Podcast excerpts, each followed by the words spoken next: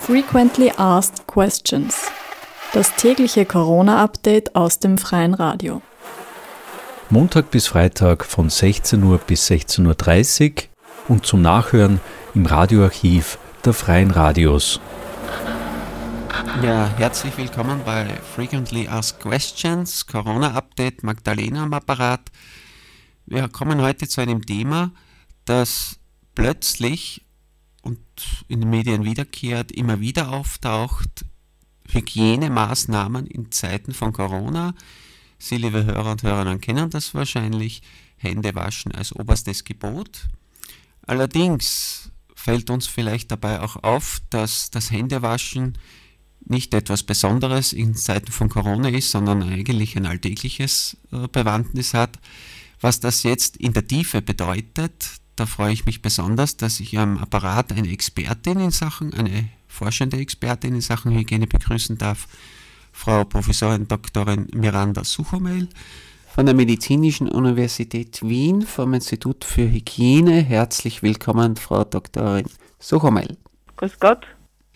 In Zeiten wie diesen fragt man oft oder sagt man oft oder wünscht man oft, ein Wunsch, der immer wieder auftaucht, bleiben Sie gesund. Jetzt will ich das nicht einfach so still und laut voraussetzen, sondern wenn ich fragen darf, schlicht ergreifend, wie geht es Ihnen und Ihrer Familie?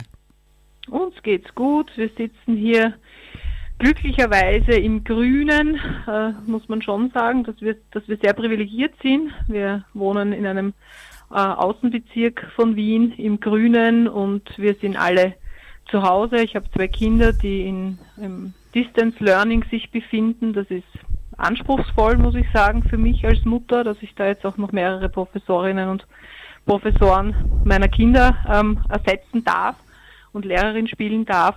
Aber ja, gesundheitlich geht es uns gut und wir sind frohen Mutes.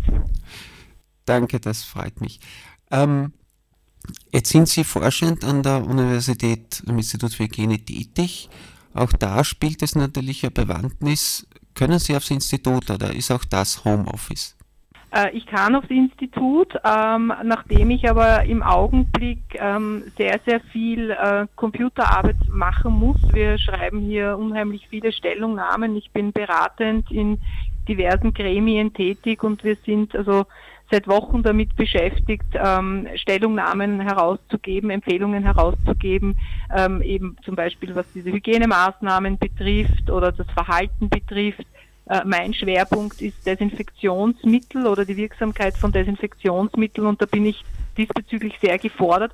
Allerdings jetzt nicht an der Front, dass ich im Labor stehe und da irgendwas äh, vor mich hin äh, ähm, forsche, sondern eben im Augenblick wirklich sehr, sehr viel vom Computer aus. Das heißt, ich habe das Glück, ähm, im Homeoffice sein zu können. Ich bin aber regelmäßig äh, am Institut, um einfach, weil ich viele Dinge dort auch von der Infrastruktur ganz schlicht und ergreifend brauche. Was die Forschung betrifft, ruht das Ganze im Augenblick, weil mein Forschungsschwerpunkt die Händehygiene ist. Und für meine Forschungsvorhaben brauche ich freiwillige Versuchspersonen, die da zu mir ins Labor kommen. Und das ist etwas, was halt momentan gerade gar nicht geht. Also das heißt, mhm, mir, mhm. mir, mir, ich hätte genug Forschungsideen, aber mir fehlen quasi meine freiwilligen Versuchspersonen. Also das, deswegen ist jetzt der, der, das Vor-Ort-Forschen im Augenblick eher, liegt ein bisschen brach. Ja, vielen Dank für diese ersten Erkenntnisse. Was mich dabei interessiert und was mir auffällt, und ich habe das eingangs schon gesagt, Hygiene wird jetzt groß geschrieben. Sie haben es am Beispiel Desinfektionsmittel genannt. Man kriegt nicht immer eines. Das mhm. ist plötzlich ein Nachfragegut Sonderzahl. Mhm. Äh, da möchte ich Sie mal kurze Stellungnahme bitten. Welche Bedeutung hat eben Hygiene in Zeiten von Corona? Und vielleicht können wir dann weitergehen damit wir das nicht vergessen, dass Hygiene darüber hinaus ja Bedeutung hat. Und ob er überall, braucht man da jetzt überall Desinfektionsmittel oder reicht das Händewaschen? Ja, also grundsätzlich finde ich es ähm, hochinteressant, muss ich ganz ehrlich sagen, dass ein, ein, ein Fach oder eine Dis Disziplin wie die Hygiene, die wir ja auch als Präventivmedizin bezeichnen, das heißt, das ist die, der, der Zweig der Medizin, der sich damit beschäftigt oder auseinandersetzt, den Menschen gesund zu erhalten ja, und vor Infektionen zu schützen, ähm, dass der eigentlich also wirklich europaweit oder weltweit einen, einen sehr, sehr geringen Stellenwert hat, weil sowas einfach ähm, sehr selbstverständlich mittlerweile ähm, angenommen wird, ja, beziehungsweise auch man ähm, die Hygienemaßnahmen oder den Erfolg von Hygienemaßnahmen selten unmittelbar mitbekommt. Ja, wenn ich es jetzt vergleiche mit einem, ich weiß nicht, Unfallchirurgen oder einem, einem, ähm, einem Kardiologen, der einem akut hilft im Fall eines Herzinfarktes oder der akut hilft bei einem Unfallopfer, dann sieht man so quasi die Auswirkungen der Tätigkeit dieses Mediziners sofort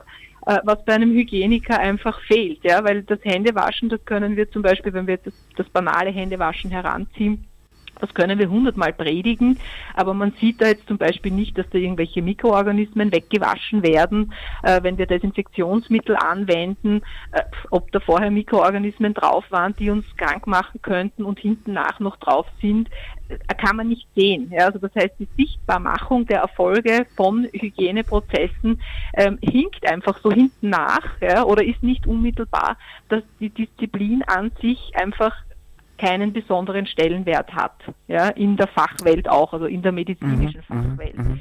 Und dass jetzt so quasi etwas wie diese Pandemie für uns Europäer quasi wirklich erstmalig, also die, die wir jetzt leben. Früher gab es auch schon Pandemien, ja, gab ja schon andere Seuchen geschehen, in, auch in Europa.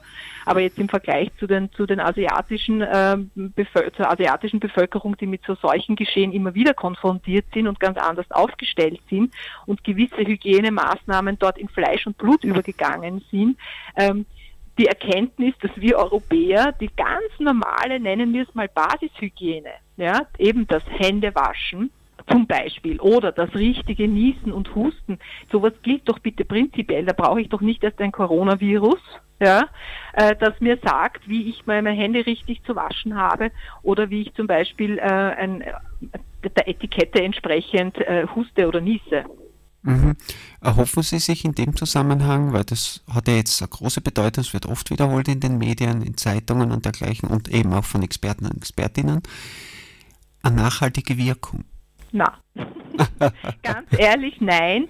Ähm, dazu, äh, was ich glaube, was schon vielleicht sein kann, also ich bin überzeugt davon, dass es irgendwann einmal wieder so eine Situation geben wird, ja, und wenn das auch erst in vielleicht 100 Jahren ist, was ich nicht glaube, es wird wahrscheinlich schon früher sein, aber grundsätzlich kann ich mir vorstellen, dass dann äh, ein Land wie Österreich rascher reagiert. Ja, nicht also zunächst einmal paralysiert ist und einmal wochenlang überlegt, was, was, was könnten wir denn für Maßnahmen ergreifen. Das ist etwas, was ich überhaupt so ein bisschen vermisse in ganz Europa, dass so quasi doch dann jedes Land irgendwie so seine eigenen, sein eigenes Süppchen kocht, anstatt dass irgendwie man so eine, eine Linie hat, die, diesen Weg verfolgt man.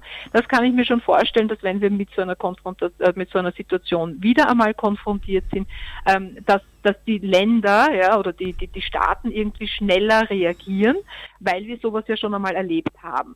Aber jede einzelne Person, also die Menschen, die bis jetzt schon unnötig, sage ich zum Beispiel. Ja, es gibt schon sehr viele unnötige, übertriebene Hygienemaßnahmen, also Leute, die in ihrem Haushalt alles desinfizieren und Desinfektionsmittel noch und nöcher haben, die haben das vorher gemacht, die werden das nachher genauso machen. Mhm. Die Menschen, die jetzt das erste Mal gezwungen sind, Masken zu tragen, sich die Hände häufiger zu waschen, da bin ich davon überzeugt, das hat ja schon das Maskentragen bewirkt, dass das, was wir die Wochen davor gepredigt haben, nämlich haltet Abstand, bleibt zu Hause, schaut, dass ihr euch nicht ins Gesicht toucht, äh, wascht euch öfter die Hände, ähm, ist mit dieser Maskenpflicht schon wieder ein Stück weit weggebrochen. Entschuldigung, ist das Ihre Wahrnehmung, wenn Sie im öffentlichen Raum sind?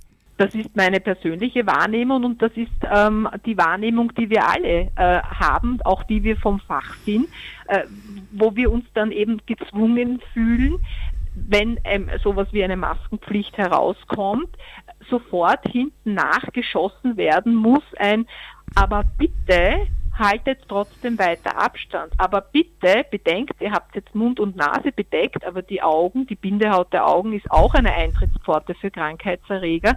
Also toucht euch, weil ihr jetzt nicht mehr an die Nase oder an den Mund greifen könnt durch die Maske, euch bitte nicht äh, auf die, in die Augen. Also das ist etwas, wo wir halt dann als Experten sofort nachziehen, ja, so quasi wieder ähm, ein, ein Handout oder eine Stellungnahme rausschießen müssen, weil wir das beobachten, dass der Mensch, ja, ganz schlicht und ergreifend, wenn du ihm das sagst, wasch die Hände, dann tut er das. Wenn du sagst, so, jetzt hast du hier eine Maske, vergisst er, dass er die Hände waschen muss und so weiter und so fort. Und wenn das Ganze irgendwann einmal ein Ende hat, bin ich überzeugt davon, dass die Masken hoffentlich auch wieder irgendwie aus unserem Straßenbild verschwinden und vor allem aber, dass die, dass die Menschen ähm, sehr wohl weiterhin daran denken, dass es auch andere Mikroorganismen gibt. Es gibt ganz andere und noch weit schierere Krankheitserreger, wo eigentlich ein Händewaschen auch schon immer notwendig und hilfreich gewesen wäre, ähm, dass sie das weiterhin tun. Und ich fürchte aber, dass sie das nicht tun werden, sondern dass sie quasi wieder in die alten Muster hineinfallen, weil jetzt ist die Gefahr nicht mehr akut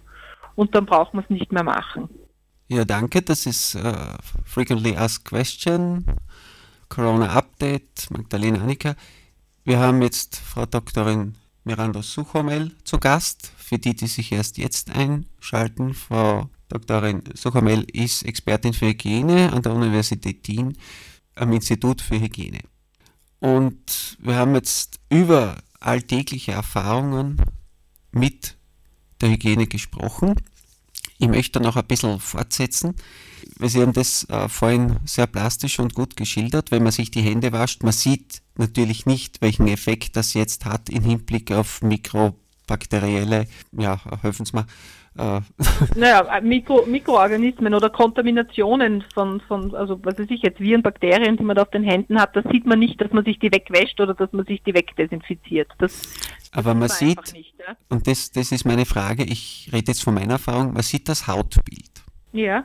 Also grundsätzlich war das Händewaschen oder ist das Händewaschen nach wie vor ja eigentlich äh, eine ähm, eine super Möglichkeit oder eine Möglichkeit, um Hände sauber zu bekommen. Darum geht's ja primär. Ja? Das heißt, ich habe mir meine Hände sichtbar verschmutzt und wenn ich jetzt sagen wir hernehme, ich buddel in der Erde herum, weil ich Pflanzen einsetze, ja, dann habe ich sichtbar verschmutzte Hände und wenn ich mir dann hinten nach die Hände wasche, sind sie wieder sauber. Also das ist das ist der Effekt einer Händewaschung mit mhm, normaler mhm, Seife. Mhm, mhm. Was jetzt bei diesen Coronaviren beispielsweise dazu kommt oder bei sogenannten behüllten Viren, wie dieses Coronavirus eines ist, ähm, die behüllten Viren haben in ihrer Struktur, in ihrer, in ihrer Hülle, die sie so quasi umgibt, einen Fettanteil. Ja? Die besteht aus Fett und aus, aus Eiweiß, diese Hülle.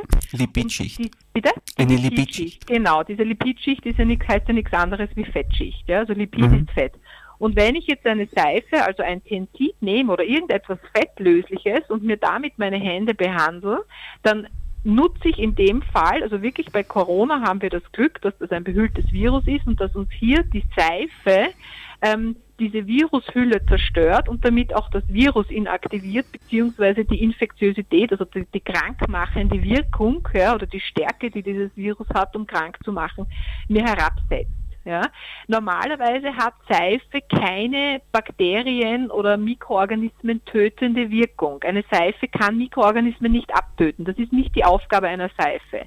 Bei den behüllten Viren ist aber der Vorteil, dass einfach durch die Struktur des Virus, durch diesen Fettanteil, man einfach das Virus quasi mechanisch, wenn man so möchte, zerstört durch die Seife mhm. und wir damit unter Anführungszeichen auch eine Des Desinfektion in, in, in, einer bestimmten Art und Weise ähm, erwirken. Mhm. Die Seife hat außerdem zum Beispiel ein sehr, sehr großes, äh, eine sehr, sehr große Berechtigung, Daseinsberechtigung, wenn ich sogenannte Bakteriensporen herannehme. Ähm, Bakteriensporen, das ist etwas, was wir auch in unserer unbelebten Natur, also beispielsweise auch wirklich in einer Erde beispielsweise finden. Ähm, eine, eine Spore wäre, eine typische bakterielle Spore wäre zum Beispiel ähm, sogenannte Clostridium tetani. Das kennt man als den Tetanuserreger. Wir sind zwar alle Tetanus geimpft, wahrscheinlich, ja, nur wenn wir jetzt zum Beispiel einen Unfall haben, einen Sturz reißen und uns Dreck quasi von der Straße mhm, in eine mhm. Wunde hineinholen, ist die erste Frage, die der Arzt dann im Spital beispielsweise, wenn wir die Wunde versorgen lassen wollen, fragt, haben Sie eine Tetanusimpfung? Weil es sein kann, dass man durch den Straßendreck ja, sich dieses Clostridium tetani in die Wunde holt. Das ist aber ein ganz normaler Bewohner unserer unbelebten Natur, ja, und der kann uns auch zum Beispiel auf die Hände kommen, wenn wir jetzt in der Erde herumbuddeln und Pflanzen einsetzen. Der mhm. macht auf der Oberhautoberfläche jetzt gar nichts, Ja? Nur wenn ich jetzt sage, ich habe jetzt Clostridien auf den Händen und ich muss die jetzt wegdesinfizieren und wieder ein Desinfektionsmittel heranziehen, die Händedesinfektionsmittel sind alle Alkohole. Ein Alkohol hat keine Wirkung gegenüber Bakteriensporen und in dem Fall würde jeder empfehlen, bitte waschen Sie sich gründlich die Hände mit Wasser und Seife und waschen Sie so quasi diese Clostridiensporen oder diese Bakteriensporen einfach von den Händen weg. Also das ist so quasi der Sinn und Zweck einer Seife. Hände sauber zu bekommen, Schmutz wegzubekommen und natürlich auch Mikroorganismen ähm, ein Stück weit zu reduzieren im Sinne von, wir waschen es uns von den Händen runter und natürlich auch den Dreck. Ja. Äh, aber eine Seife hat per se nicht die Aufgabe, eine Hand zu desinfizieren. Mhm. Das kann eine Alles Seife. Klar. Ja.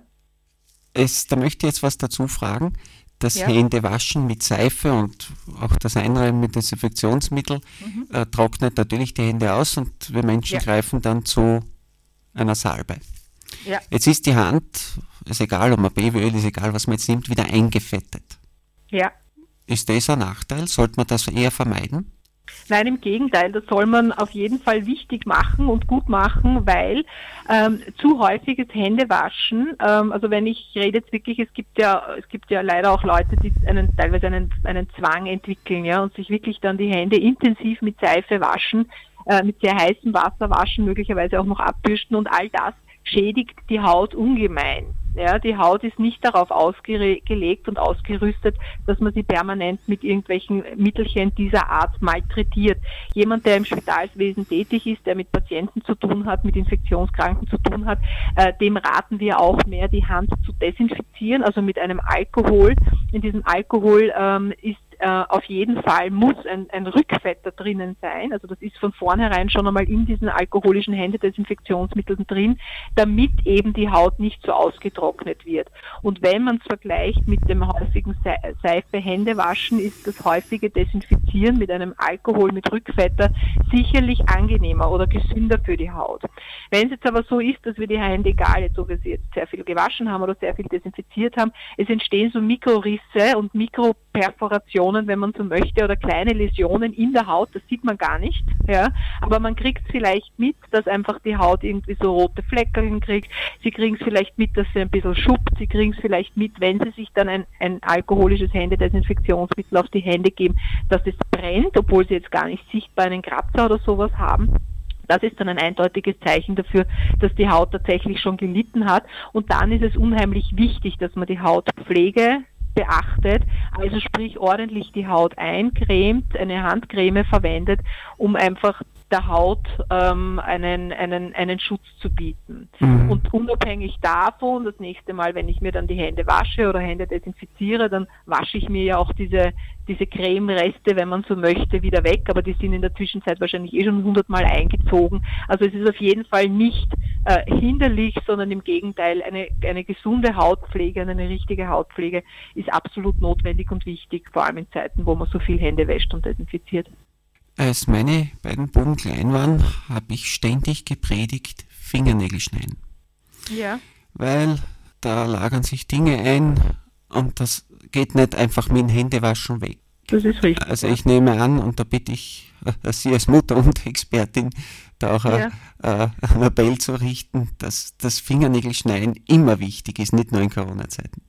Ja, ist es auch. Also im Prinzip, die, die Mikroorganismen sind ja jetzt relativ schlau, muss man ja dazu sagen. Und die setzen sich jetzt natürlich mit Vorliebe auch nicht unbedingt irgendwo an gut erreichbare Stellen, sondern so wie sie es ansprechen, die sammeln sich dann gerne unter den Fingernägeln, äh, die sammeln sich auch gerne zum Beispiel unter einem Ring oder unter Schmuck, unter Uhren und so weiter. Und wenn wir jetzt ein, ein, ein Händehygiene-Thema herannehmen und sagen, das und das und das ist zu beachten, Sie müssen sich so und so die Hände waschen und beim Desinfizieren achten Sie darauf, dass Sie das Desinfektionsmittel in die trockenen Hände einreiben, bla bla bla. Also wenn wir da unsere Hautpflege, also diese ganzen, ähm, wie sollen wir uns richtig die Hände waschen und desinfizieren, ist immer auch dabei ähm, das Thema Schmuck, ja, weil einfach unter Schmuck sich dringend die Mikroorganismen sammeln und dort werden sie sich einfach so gut verstecken vor Seife und Desinfektionsmittel, dass man es nicht wegbekommen.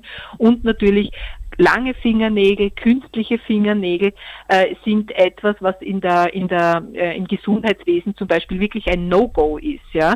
Erstens, weil sich die Mikroorganismen drunter sammeln und zweitens, wenn wir jetzt ähm, die, langen Nägel hernehmen, äh, viele im Gesundheitswesen zum Beispiel haben Handschuhe müssen Handschuhe, Schutzhandschuhe tragen aus bestimmten Gründen. Wir sehen auch jetzt im Falle von Corona, dass viele äh, aus der Allgemeinbevölkerung plötzlich Handschuhe an ziehen, weil sie sich nicht mehr einkaufen gehen trauen ohne einen, einen, einen Schutz auf den Händen. Wenn ich jetzt lange Fingernägel habe, zerstöre ich mir diese Handschuhe sofort, habe damit Eintrittspforten für die Viren oder auch für andere äh, Mikroorganismen und natürlich stellen meine langen Fingernägel können eine Verletzungsgefahr jetzt auch für mein Gegenüber darstellen, wenn ich jetzt zum Beispiel in der Pflege tätig bin und äh, eine Person pflegen muss und meine, meine Fingernägel sind lang, dann ist das einfach kontraproduktiv. Ja? Mhm. Ähm, also das sind diese, diese, diese Dinge, die wir uns da genauer anschauen und wo wir eben ähm, Empfehlungen ausgeben, was fürs Gesundheitswesen zutrifft.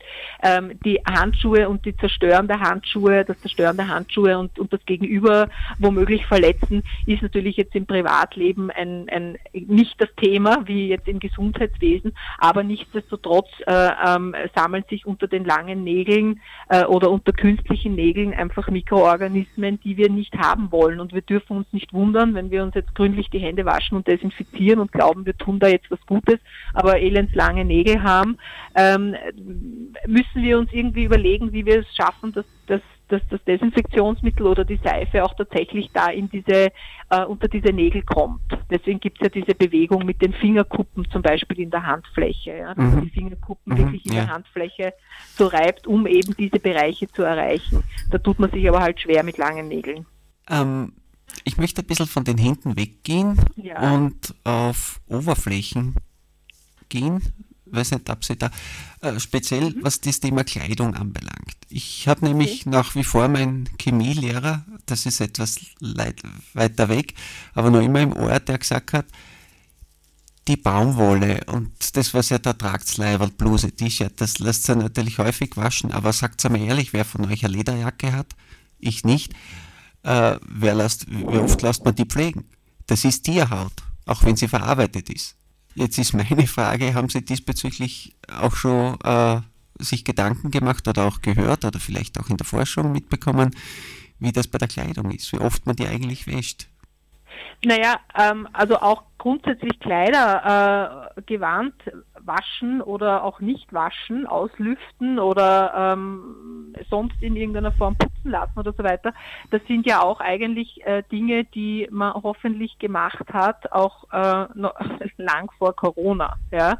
Ähm, Tatsache ist, dass jetzt eine Leibwäsche, also sprich eine Unterwäsche, natürlich anders ähm, ähm, kontaminiert wird ja, und anders drankommt als jetzt, ich weiß nicht, die von Ihnen angesprochene Lederjacke, die ich drüber anhab über meine Leibwäsche und über einen Pullover und was weiß ich was und die ich zum Hinausgehen anziehe und dann anschließend wieder in den Kleiderschrank hänge. Also da muss man, glaube ich, einen ganz, ganz großen Unterschied machen. Ist es mhm. eine Wäsche, die ich direkt an der Haut trage, die ich wirklich als Unterwäsche zum Beispiel anhabe, ja, die entsprechend auch dann verschmutzt wird, oder ist das jetzt irgendeine eine, eine Jacke, die ich zum Hinausgehen anziehe? Ähm, Material macht natürlich schon was aus, also das so quasi was, was da jetzt, äh, was das Grundmaterial ist, also alles äh, empfehlenswert, aber eben wie gesagt, da brauche ich kein Corona, weil ähm, die, die Unterwäsche ist jetzt sicher nicht der Übertragungsweg vom Coronavirus. Mhm. Da gibt es mhm. andere Dinge, die über Unterwäsche übertragen werden können. Zum Beispiel, da, da sagt man dann, hat man immer schon gesagt, also ich meine bitte diese 30 Grad Programme, die da viele haben, ähm, Kaltwäsche, also finde ich persönlich extrem unappetitlich. Ja. Ähm, aber meine Lederjacke zum Beispiel, die muss ich jetzt nicht waschen oder nicht putzen, weil im Endeffekt geht es darum, wir müssen vorstellen uns, also das eine ist, was auch bei der, beim Waschen der Wäsche ist der Hintergedanke ja nicht unbedingt der, dass wir damit auch irgendwelche Mikroorganismen wegbekommen, sondern der Hintergedanke, und das ist das, warum es die Leute auch machen, ist eben der, dass wir das sauber bekommen. Es stinkt zum Beispiel nicht mehr oder der Fleck, der vorher drauf war, ist nicht mehr, ist nicht mehr da. Wieder Dinge, die wir unmittelbar sehen oder mitbekommen. Ja, die Wäsche, die ich äh, frisch von der Wäscheleine nehme, die riecht gut, vorher hat es gestunken. Das kann ich so quasi, ja, das kann ich, das kann ich unmittelbar habe ich dieses Erlebnis oder diese Erkenntnis, aha, Wäsche waschen bringt was. Ja? Mhm. Genauso der Fleck. Vorher war der Fleck da, nachher ist der Fleck weg. Wuh, super, Wäsche waschen bringt was. Also da geht es auch in erster Linie mal um die Sauberkeit. Ja? Und natürlich kann man Hygiene mit diesem Übermantel äh, Sauberkeit auch sehen, ist es ja auch. Ja?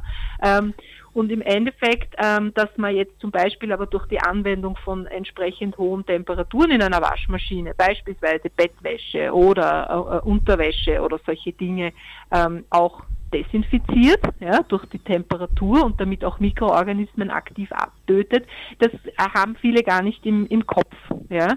Die Frage ist immer, wo brauche ich das? Ich brauche das ganz ganz dringend natürlich im Gesundheitswesen. Ja, ich brauche das, wenn dort äh, in einem Spital Patienten in einer Bettwäsche liegen, die ähm, scheiden, ich weiß nicht was alles aus und all die Ausscheidungen von einem Kranken sind potenziell infektiös und gefährlich. Dann muss die Wäsche natürlich ganz anders behandelt werden, äh, aber auch schon ganz anders eingesammelt werden, wie als äh, eine andere Wäsche, die irgendwo halt jetzt zum Beispiel in einem äh, in einer Hotellerie oder in einer Privatwäsche, ja, da wäre ich ganz anders verfahren müssen.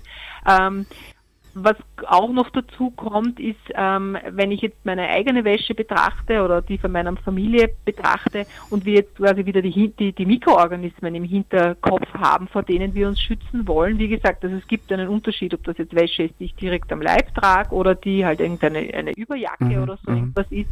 Äh, Mikroorganismen brauchen immer irgendwie doch etwas zum Überleben. Ja? Und wenn ich jetzt meine Wäsche nehme und sage, ich habe sie jetzt ausgezogen und nehmen wir jetzt wieder die Lederjacke her, ja, ähm, was soll da an Mikroorganismen draufgekommen sein? Konstruieren wir jetzt einmal einen Fall, wenn wir jetzt wieder zu Corona rückkehren, ja, da hat mir jetzt jemand auf die Jacke drauf genießt, weil er vergessen hat, wie man richtig niest. Ja? Mhm. Er hat nicht in ein Taschentuch genießt oder in die Armbeuge genießt, mhm. sondern hat mir volle Wäsche genau auf meine Lederjacke drauf genießt und ich kann jetzt diese Lederjacke nicht unmittelbar in die Waschmaschine stecken. Ja? Ähm, dann würde ich jetzt einmal persönlich empfehlen, na gut, ich ziehe dann, wenn ich das wirklich mitbekommen habe, diese Jacke aus, der hängt die irgendwo hin. Die Viren, die da draufgekommen sind, falls der jetzt wirklich infektiös war und Viren ausgeschieden hat, die überleben nicht ewig auf meiner Jacke, mhm. weil denen der Wirt fehlt. Viren brauchen zum Überleben und um sich zu vermehren und um infektiös zu bleiben eine Wirtszelle. Die haben sie nicht, wenn ich sie ausgenießt habe die sind keine Lebewesen. Ja? Die haben den Nachteil im Gegensatz zu Bakterien. Bakterien, die können sich auch ohne, dass sie irgendjemanden haben, der ihnen dabei hilft, teilen sich die einfach. Ja? Alle 20 Minuten teilt sich eine Bakterienzelle in, in zwei Hälften. Aus einer wird zwei, aus zwei wird vier und so weiter. Und das ist völlig wurscht, ob wir da jetzt daneben stehen oder nicht. Die macht das ganz einfach. Das Virus schafft das nicht. Ja? Das Virus, das, das quasi da jetzt aufgebracht wird auf meine Lederjacke, das sitzt jetzt dort verzweifelt, schaut, wo ist meine Wirtszelle, die Wirtszelle vertrocknet, weil das war das Tröpfchen, mit dem es ausgehustet worden ist. Und dann sitzt es nackert quasi da auf meiner Lederjacke und kann nur zuschauen, bis es schwächer und schwächer wird und irgendwann einmal abge gestorben ist. Ja? Das heißt, ein Virus, ein ausgehustetes oder ausgenießtes Virus ohne eine Wirtszelle kann sich niemals vermehren. Das ist eigentlich ein guter Vorteil für uns. Ja? Das machen dann die Bakterien eine andere Strategie. Nur ein Bakterium zum Beispiel, wenn ich jetzt irgendwie sage, da sind jetzt Bakterien auf meine Jacke gekommen, denen ist das jetzt wurscht, ob meine Jacke irgendwo hängt oder nicht hängt, die werden anfangen, sich zu teilen. Nur auch die sind abhängig von irgendwelchen, sagen wir jetzt einmal, Nahrungsmitteln. Die brauchen auch bestimmte, ähm, äh, die brauchen eine Stickstoffquelle, eine Kohlenstoffquelle und, und, und, um sich fröhlich weiter zu vermehren. Ja, das heißt, wenn da irgendwie ich lang genug warte, würde mir auf jeder Oberfläche über kurz oder lang auch jede, jedes Bakterium irgendwann einmal sterben. Mhm. Auch wenn sie es teilen könnte ohne Wirt, ja, ist es irgendwann einmal, kann man sagen, verhungert und vertrocknet. Das war Frequently Asked Questions, das tägliche Corona-Update aus dem Freien Radio 92.6. Heute zum Thema Hygiene und im Gespräch mit der Hygieneexpertin aus Wien, Frau Professorin Miranda Suchomel. Frequently Asked Questions ist live zu hören, und zwar Montag bis Freitag von 16 bis 16.30 Uhr auf Radio Helsinki, Freies Radio in Graz auf 92.6.